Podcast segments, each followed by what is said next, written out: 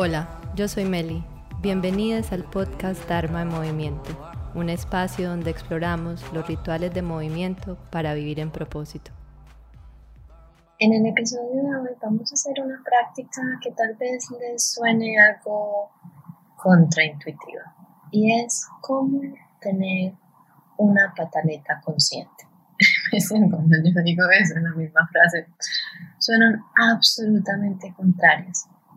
Todo esto viene en el contexto de la intimidad emocional, de acercarnos a las emociones y de aumentar nuestra inteligencia emocional, EQ, como se conoce, como una de las principales herramientas para mejorar nuestra toma de decisiones y en el proceso de tomar mejores decisiones vivir en propósito. Eso se los cuento porque ustedes saben que yo principalmente me especializo en hacer coaching y dictar clases de yoga precisamente que nos ayuden a lo mismo, que nos ayuden a alinear nuestros cuerpos, nuestra capacidad de sentir, conectarla con nuestras emociones para luego conectar con decisiones que estén en alineación con en verdad quienes somos. Entonces, este es el capítulo 31 y entonces en esta serie de intimidad emocional quiero compartirles una práctica que he venido haciendo recientemente.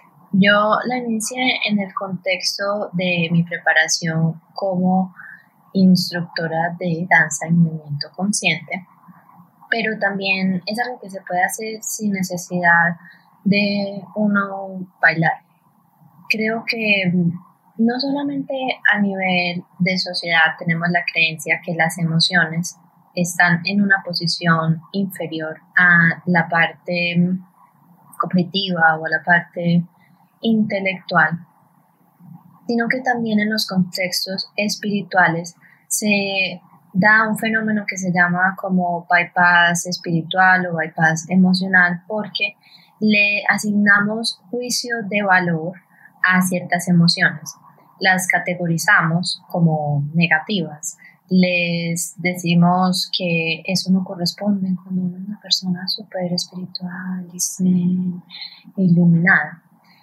Y la verdad es que no. Todas las personas que estemos aquí en este plano muy probablemente disfrutamos de la amplia gama de emociones que implica tener esta experiencia. Y entre esas está muchas veces la ira, la frustración, la rabia, la necesidad de expresarse literalmente como un niño y hacer una pataleta.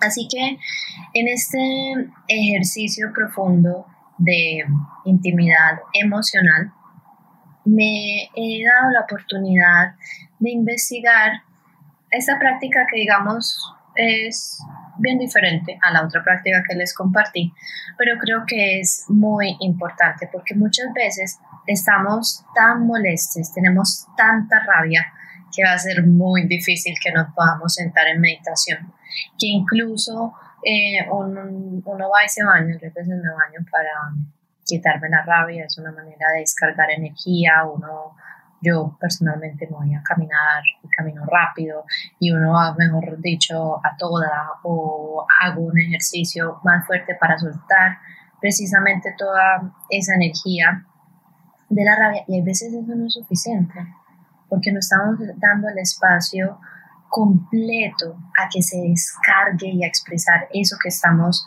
sintiendo. Tan es así que podemos perder perspectiva de lo que es crucial y de poder identificar, nombrar y mantenernos presentes con lo que está pasando. En el episodio anterior hablamos de los cuatro pasos básicos para inculcar intimidad emocional.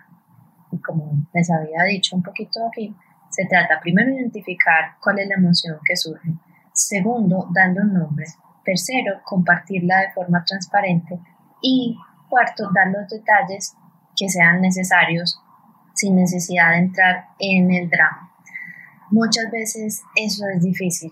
muchas veces, así sea que tengamos la capacidad de identificar, nombrar y decir tengo rabia, de compartir con nosotros mismas, otras personas, no tenemos la perspectiva, tenemos, estamos tan cargadas que necesitamos soltar. Los sentimientos están elevándose y a pesar de que intentamos, de, intentamos mirar a la situación con claridad y estar simplemente con los aspectos específicos a la situación, estar en presencia es muy difícil porque simplemente nos hemos salido de nuestro rango con esa emoción. La intensidad es muy alta y va a ser difícil tener unas conversaciones que sean productivas ahí. Si nos encontramos en este estado de sobrecogimiento emocional, entonces tal vez sea el momento para tener una pataleta consciente.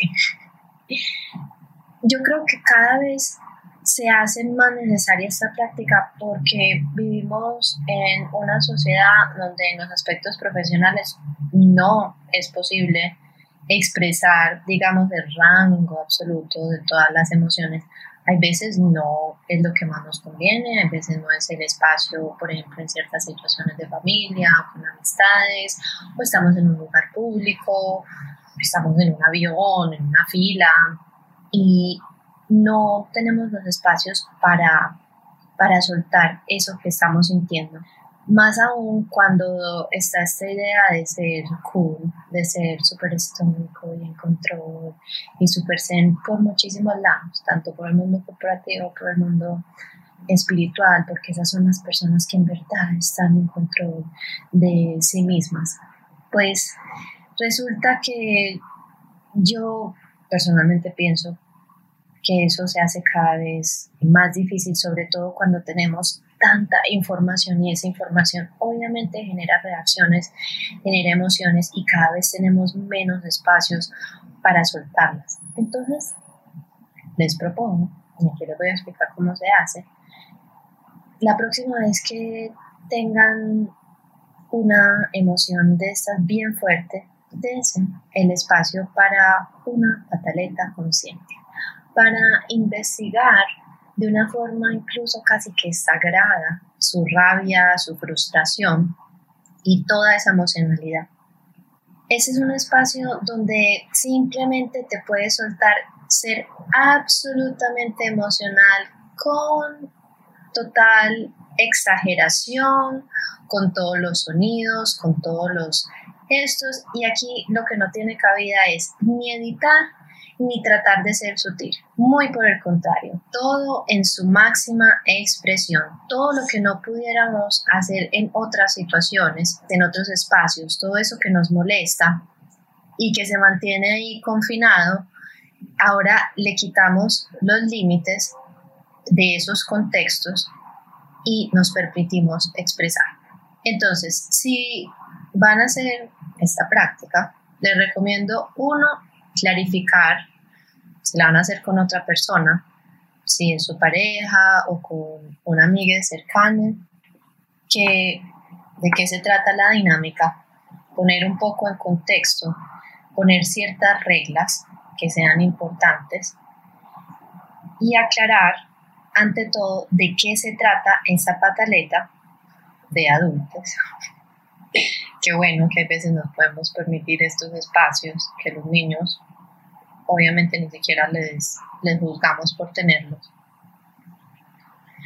Y ante todo aclarar que aquí no se trata de hacer daño, que es como si uno estuviera en una clase de actuación y que en verdad la tarea es uno ser tan volcánico y explosivo y emocional como sea posible. Es bien importante ponerle también límites de cuándo empieza y cuándo termina. Si tenemos rabia específicamente con la persona con quien vamos a hacer la dinámica, lo mejor es no mirarlas.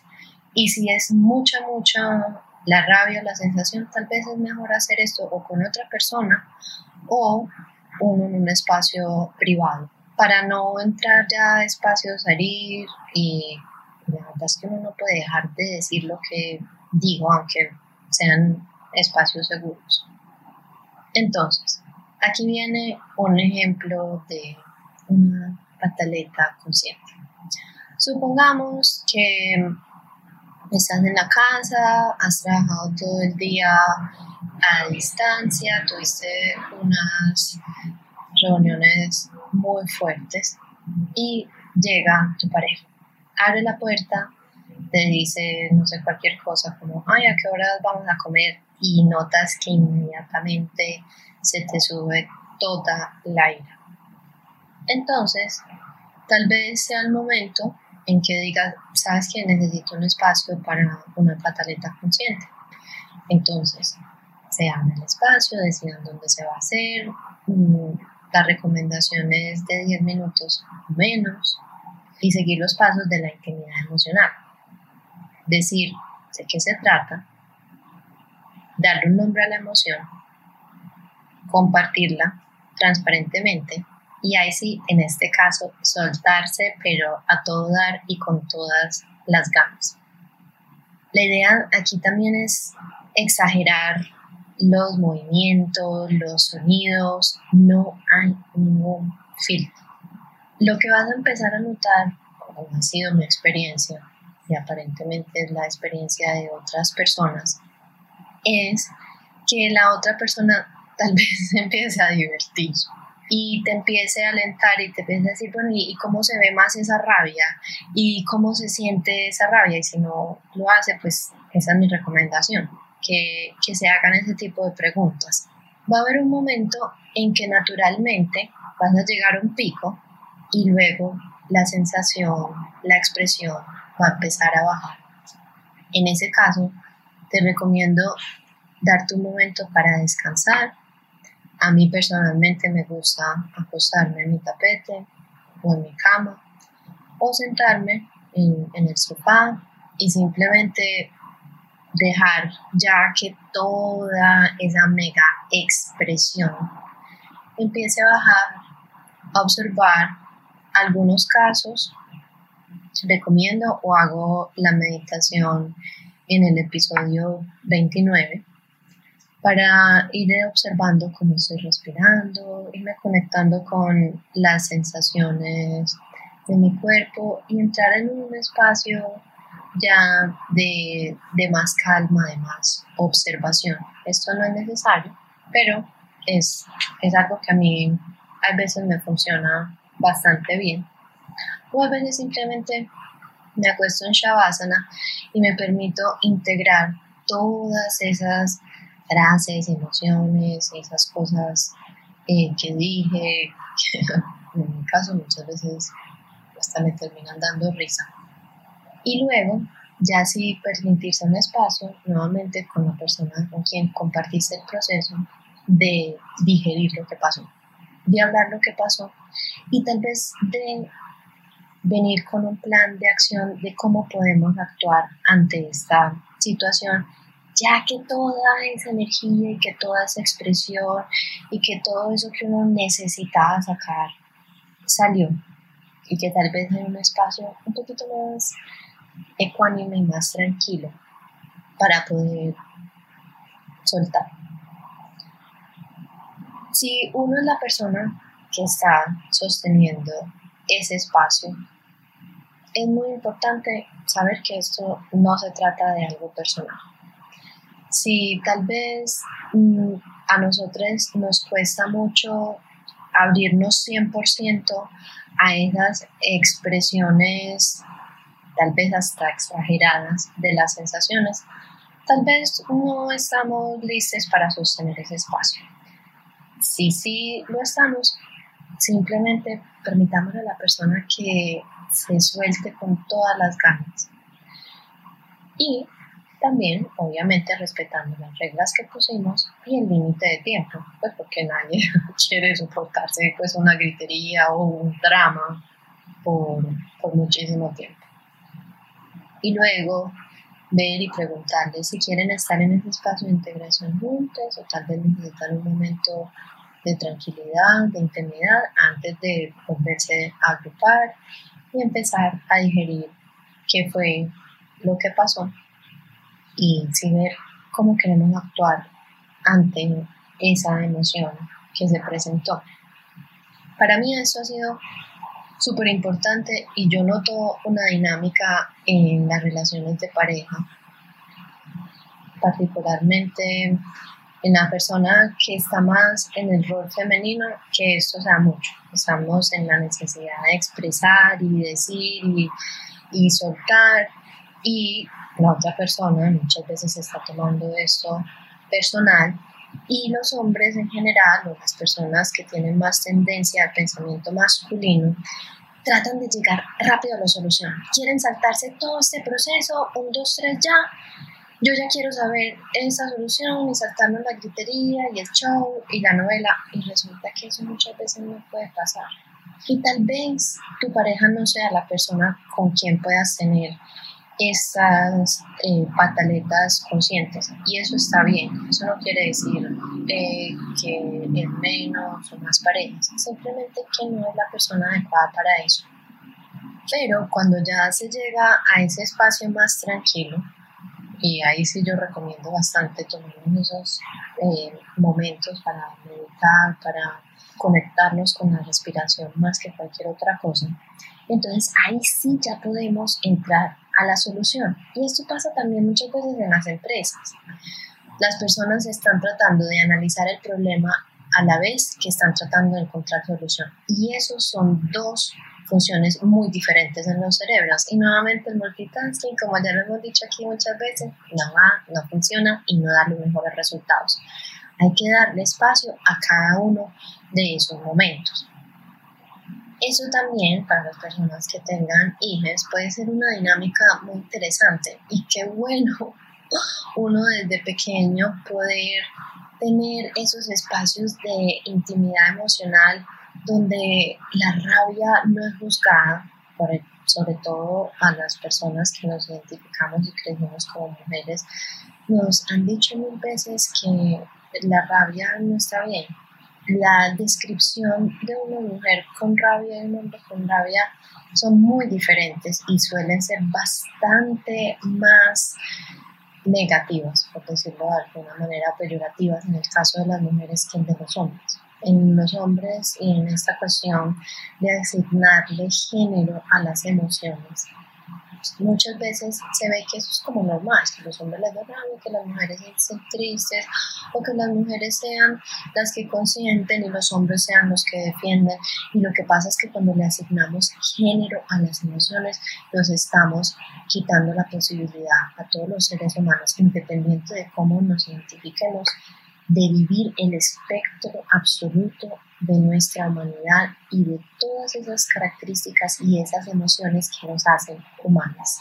Entonces, hay un poquito de esa tangente de este asunto de asignarle género a las emociones, pero me parece bastante pertinente con relación a esta práctica, porque para mí ha tenido mucha validez en ese contexto de las relaciones de pareja, también muchísima validez en asuntos de trabajo. Muchas veces uno termina una reunión y está súper cargada y necesita ir y descargar eso con alguien antes de poder actuar. ¿Y cuántas veces personas que han contestado en llamadas telefónicas no de la mejor manera o escrito emails que quisieran poder tener la magia retirar de las bandejas de entrada de muchas personas?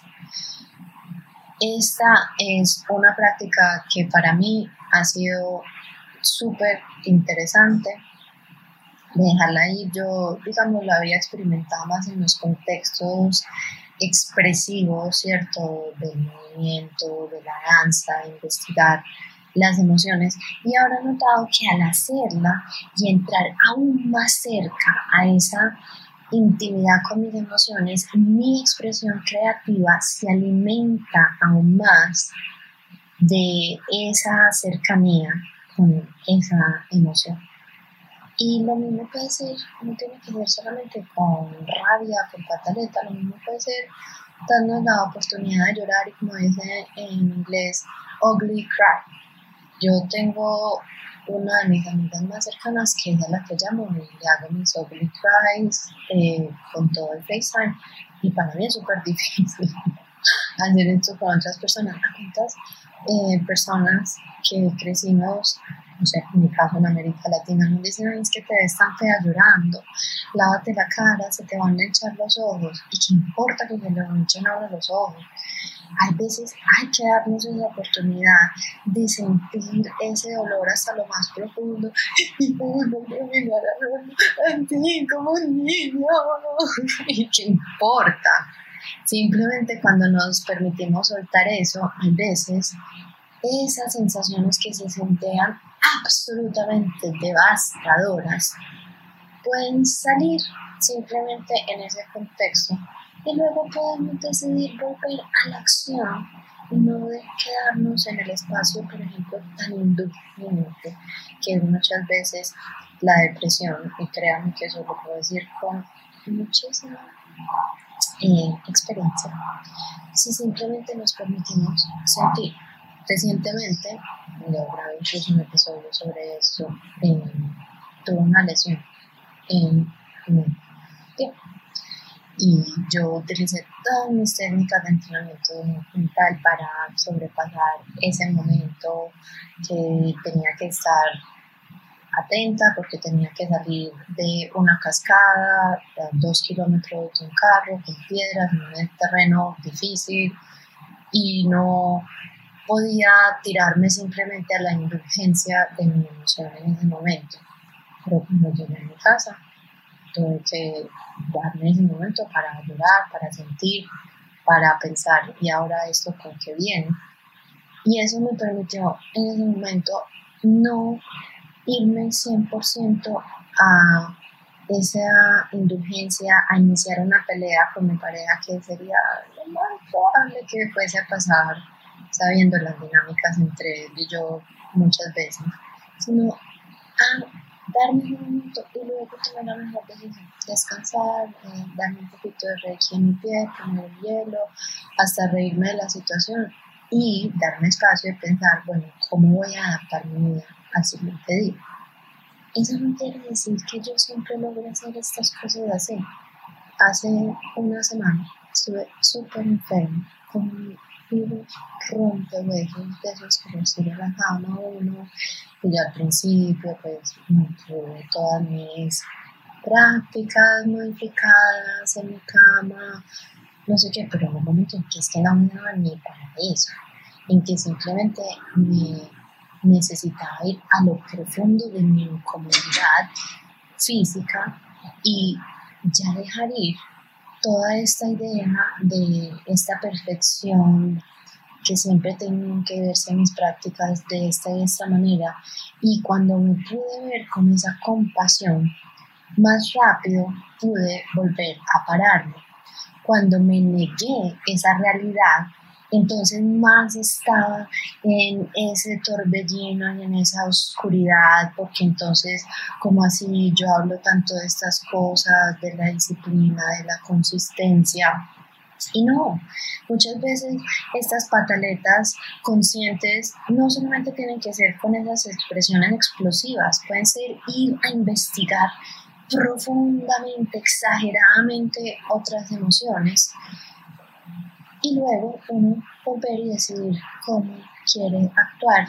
Y para mí ha sido muchas veces la herramienta para salirme de ahí, porque yo tengo cierta patrón, eso hace parte de mi proceso de intimidad emocional, de sentirme menos, de sentirme débil, de sentirme incapaz con procesos de salud, con procesos de lesiones físicas que he tenido varias porque he asociado por ciertas y múltiples circunstancias de mi vida a que las mujeres nos ven como más débiles porque tenemos cierto, o por lo menos yo siento más mis dolores, siento más mis gripas, siento más las alergias, etc. Y eso se me ha vuelto un ciclo vicioso hasta cuando esta vez dije, no, ¿sabes qué? Te vas a ir, te vas a permitir investigar eso que quiere decir, hasta cuando no me di la oportunidad de hacerle una pataleta a Daniel y decirle, ¿sabes qué? Es que siento esto, esto, esto, esto, esto y esto. Y lo pudo decir. Y esto pudo venir antes de yo ir a ese profundo de lo que sentía. No, no lo había entendido antes. Me preguntaba incluso, ¿será que me estoy notando eso para no hacer nada? Pero yo no soy así, pero me siento horrible. Bueno, la, la fiebre no me la inventé. Y créanme que para pasarme varios días en, en urgencia, yo creo que nadie, nadie le va a gustar eso. Y a mí personalmente que me pongan agujas 0,0. Pero me alimentaba ese círculo vicioso porque no me permitía irme allá y me seguía dando a esto de al autosabotaje y el síndrome de impostor, pero como así, con todas las cosas que yo digo y cómo yo voy a dejar de practicar yoga hoy y andarme siendo un día de esos, luego de haberme tomado un medicamento que me tocó tomar, pues les cuento que terminé luego de una clase ni siquiera de yoga fuerte, o sea, de yin yoga, me despierto tres horas después de mi tapete como absolutamente perdida yo, ¿qué estoy haciendo aquí? Por forzarme a hacer cosas que en ese momento no podía hacer. Honestamente, lo único que yo podía hacer era Shavasana y en el mejor de los casos algo eh, de música relajante. Entonces, todo esto para resumir la importancia de muchas veces ir a lo profundo de nuestras emociones.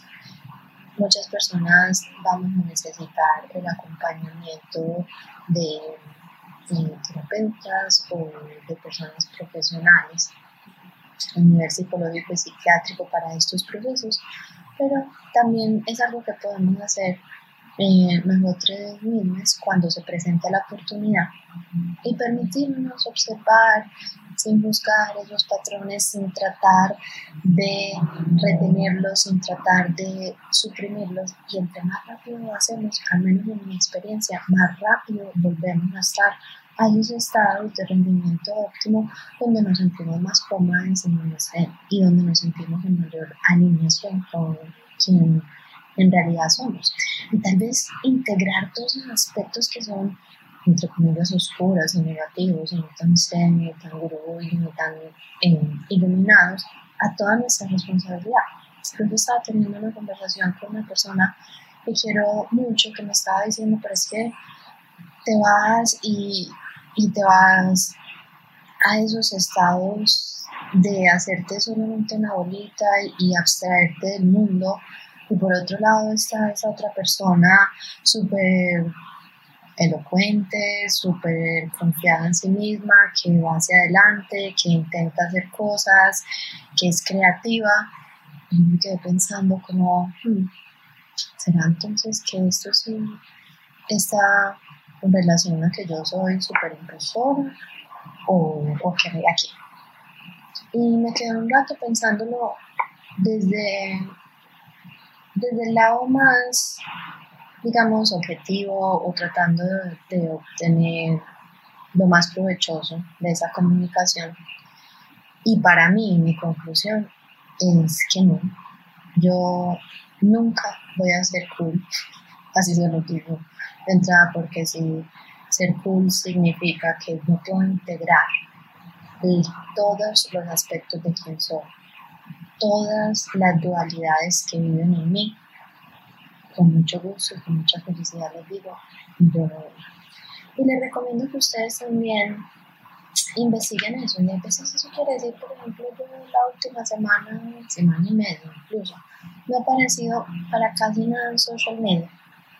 Y me tocó parar mi trabajo. Y me tocó hacer mm, mis prácticas como dos o tres días eh, del todo y me ha tocado seguirlas haciendo con variaciones. Y me ha tocado seguir investigando esa idea de perfeccionismo y de disciplina en vez de devoción. Porque cuando pienso más en devoción a mí misma, pienso que es lo que más necesito ahora, más que en buscarme. Así que les recomiendo tal vez dedicarle un tiempito después de este episodio a investigar esos deseos, de suprimir esas emociones, de suprimir esas pataletas que a veces tenemos que tener, de esas investigaciones profundas de esas emociones para poder salir del otro lado. En inglés hay un dicho que me gusta mucho que es The only way out is through. La única manera de salir de algo es experimentándolo. Si no lo experimentamos, lo suprimimos y créanme que sale por otro lado. Sale por la enfermedad, sale por patrones maladaptativos de apaciguamiento, sale por pataletas ya y si no tan conscientes y comunicaciones no tan productivas. Entonces, bueno, ahí les dejo esta práctica específica de las pataletas de la rabia sagrada, pero también lo pueden investigar con otras emociones en su máxima expresión. Y para mí lo que es el resultado, experimentarlo al máximo, tratando bien y siempre recordando cuál es la emoción que está ahí, la identifico, le doy un nombre, la comparto, doy los detalles si puedo, si estoy en un estado de dar esos detalles de una manera muy clara y muy constructiva. Y si no, me permito irme en una pataleta, en un espacio controlado, en un espacio seguro, la investigo a profundidad y poco a poco iremos viendo que tal vez menos fuerza y que más rápido podremos ir encontrando soluciones productivas, soluciones que estén en concordancia con quien verdaderamente somos y que nos permitan caminar a paso firme hacia nuestro propósito o seguir encarnando y expresando de manera consistente nuestro propósito. Así que muchas gracias por escuchar. Si tienen alguna pregunta de cómo hacer esta práctica, no duden en comunicarse conmigo. En las notas del episodio están todos los medios en que me pueden escribir. Así que nos vemos en el próximo episodio. Sadna. Te agradezco si puedes compartir este podcast con alguien a quien le pueda servir. Si tienes alguna pregunta, me puedes escribir o mandarme un DM por Instagram. Sadna.